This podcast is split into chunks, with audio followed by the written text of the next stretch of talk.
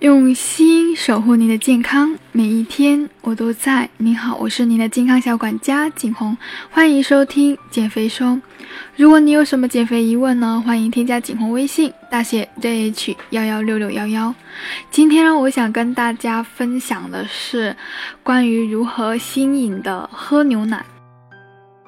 为什么突然间想跟大家分享这个话题呢？其实是有缘由的。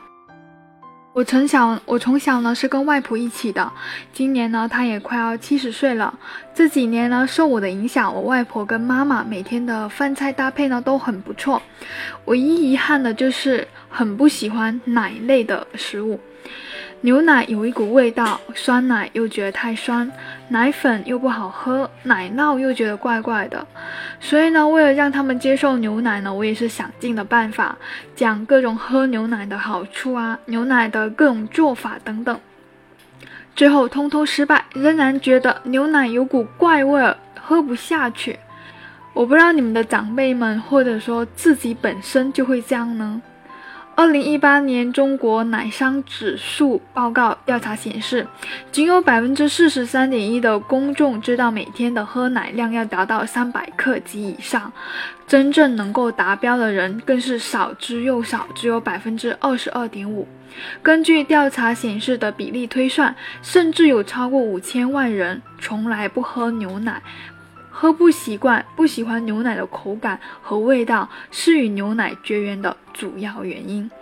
那么，其实呢，我们在减肥的过程中呢，奶制品也是非常重要的，因为奶制品呢，是我们丰富的一个优质蛋白的来源之一，以及奶制品呢，是钙质吸收率比较高的一个食材，所以在日常饮食当中，喝牛奶是必须的。那今天我想跟大家分享我是如何让我的家人们成功去接受奶制品的故事。首先，第一呢，就是在平时通电话、聊微信、回家看看他们的时候呢，一有机会就给他们讲喝牛奶的好处。牛奶呢是高营养密度的食物，在同样能量的食物中。牛奶相对来说营养是丰富又全面的，富含一些我们比较容易缺乏的微量营养素，比如说像维生素 B 二、钙、镁、锌、硒等等。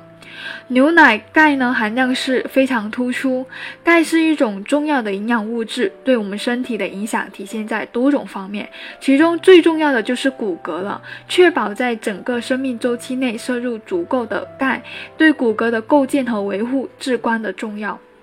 我国骨质疏松性骨折诊疗指南指出，适当补钙及维生素 D 呢，是可以有助预防骨质疏松的，也有助于防止骨质疏松性的骨折出现。牛奶中的含钙量高，吸收率好，两岁以上的人群都适用。每次给他们科普牛奶，都是打着补钙的好处。三十岁以前呢，应当保证充足的钙的摄入，尽可能的提高骨量的峰值；而三十岁之后，保证充足的钙来预防骨质疏松和骨质疏松型的骨折。所以呢，在三十岁之前就要开始补充足量的钙去储存了。了解到喝牛奶的主要目的是补钙，还有补充优质蛋白。而补钙可以预防骨质疏松和骨折，慢慢的就让他们从心底对牛奶的接受程度又高了一点点。那还有呢，就是改变吃法。热爱烹饪的我呢，一直在想怎么能够让牛奶的味道变得更好一些。凉凉的酸奶。虽然没有什么牛奶的味道，但是太酸了。一般年纪比较大的人或者肠胃不好的人，他都是不太喜欢吃的。而我试了很多种、很多款的奶粉，也是呢会有奶味。于是呢，尝试跟牛奶和其他食物搭配起来，去弱化牛奶的味道，让口感变得更好。比如说，烹饪一些牛奶的零食，像常见的牛奶布丁。